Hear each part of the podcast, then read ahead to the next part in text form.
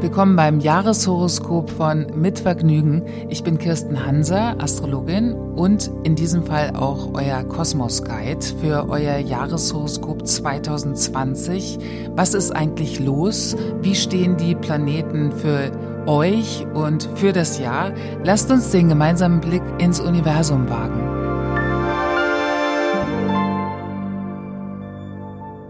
Die Jahresprognose für das Sternzeichen Fische für 2020. An dieser Stelle sei mal angemerkt, dass Fische immer in der Mehrzahl genannt werden. Es gibt kein Sternzeichen Fisch, sondern nur die Fische. Das Motto für das Jahr 2020 ist, Träumen ist weiterhin erlaubt, in 2020 sogar mit offenen Augen. Willkommen in der Realität. Und der Planet, der zu Fische gehört, ist Planet Neptun. Neptun braucht 165 Jahre, um einmal im Tierkreis rumzuwandern und Neptun befindet sich im Zeichen Fische seit 2010. Astromedizinisch werden dem Sternzeichen Fische die Füße zugeordnet. Und die Füße sind ja auch die Region, wo viele Nervenenden zusammenkommen.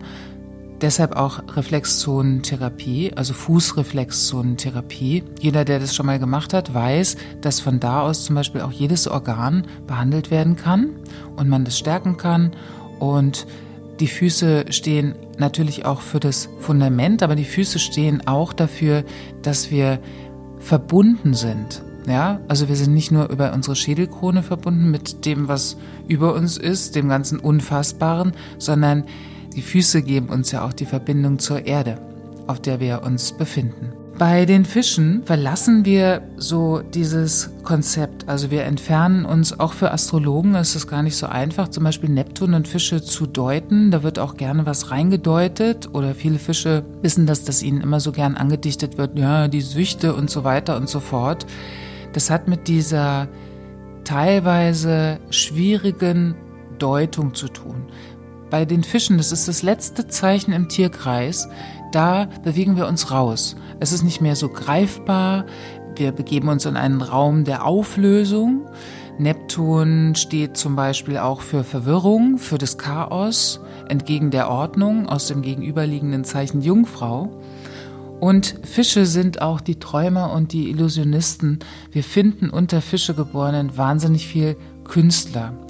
Und bei einem starken Neptun in einem Horoskop bedeutet es auch, dass man so diesen Bereich haben muss oder eben diesen Bereich von Glauben, von Religion, von Spiritualität. Also what is real?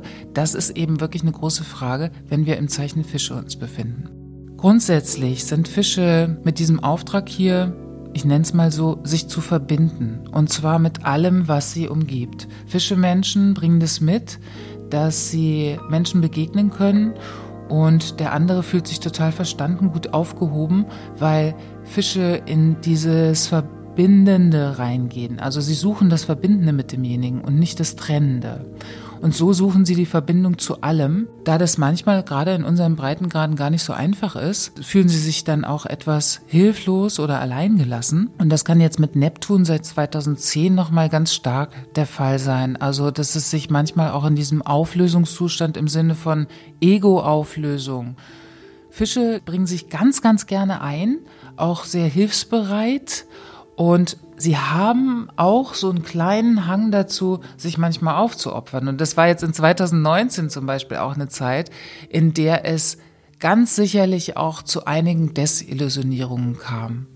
Das Gute an einer Desillusionierung ist ja, dass es vorher eine Illusion war und wir dann uns klar werden, ah, okay, also so wirklich existent war das Ganze gar nicht. Auf der anderen Seite sind Fische natürlich auch Zauberer. Also es gäbe echt keinen Glitzer auf dem Boden der Realität, hätten wir nicht dieses Zeichen Fische und Neptun.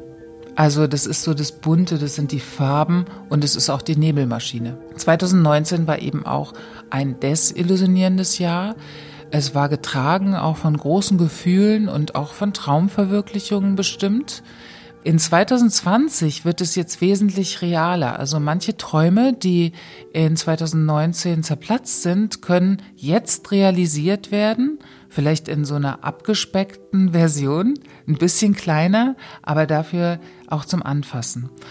Und Das hat zu tun mit dieser Konstellation, die ich jetzt schon bei manchen anderen Zeichen erwähnt habe von Jupiter Neptun. Jupiter ist jetzt im Erdzeichen Steinbock und der Neptun eben im Zeichen Fische und Wasser und Erde befruchten sich eben gegenseitig. Die machen es möglich. Also Erde bleibt dadurch nicht so trocken und fest und unbeweglich durch Wasser und Wasser ist nicht in so einer Welle einfach versickert irgendwo, sondern durch die Erde entsteht was Fruchtbares. Also es, es realisiert sich was, es will sich etwas materialisieren in 2020 und das kann ganz besonders auch in beruflicher Hinsicht sein für die Fische. Und auch im Freundeskreis. Also jetzt ist es mehr, wenn Fische jetzt so das, die Weite gesucht haben, den weite Ozean, schön weit rausgeschwommen sind, für niemanden mehr greifbar waren, auch zeitenweise. Also die tauchen gerne ab, die brauchen das auch dann wird es in 2020 umso wichtiger, sich nicht nur einem Schwarm anzuschließen, sondern es wird eher so sein, dass der Schwarm sich den Fischen anschließt. Also ein Jahr, in dem die Verwirrung nachlässt. Verwirrungszeiten gehören dazu. Fische brauchen auch ein, teilweise so ein Chaos, und da meine ich jetzt nicht das Chaos im Kleiderschrank oder sonst wo, sondern auch dieses Zulassen, dass nicht alles planmäßig ist, Fische fühlen sich am allerwohlsten, wenn sie mit dem Flow gehen können. Und das bedeutet eben auch, sich nicht so sehr an so To-Do-Listen und äh, Kalendern lang zu hangeln, nur damit man nicht die Orientierung verliert.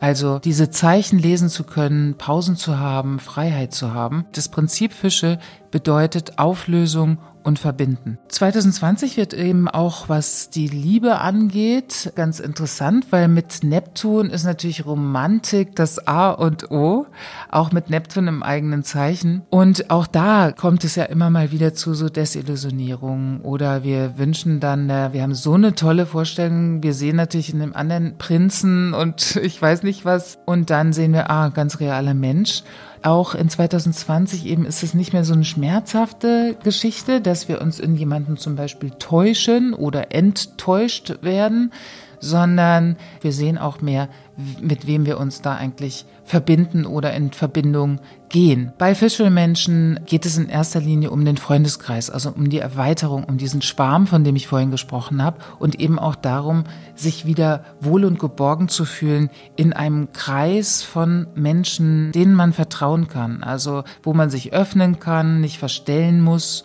wo man nicht dauernd auf die eingeht oder irgendwie hilfsbereit ist, sondern wo das wirklich wieder diesen Flow hat. Ich wünsche den Fischemenschen in 2020 genau diesen Flow und viel Hingabe, ohne sich dafür in irgendeiner Art und Weise aufopfern zu müssen, sondern voller Vertrauen zu sein und auch mit gutem Kontakt zum Boden der Realität.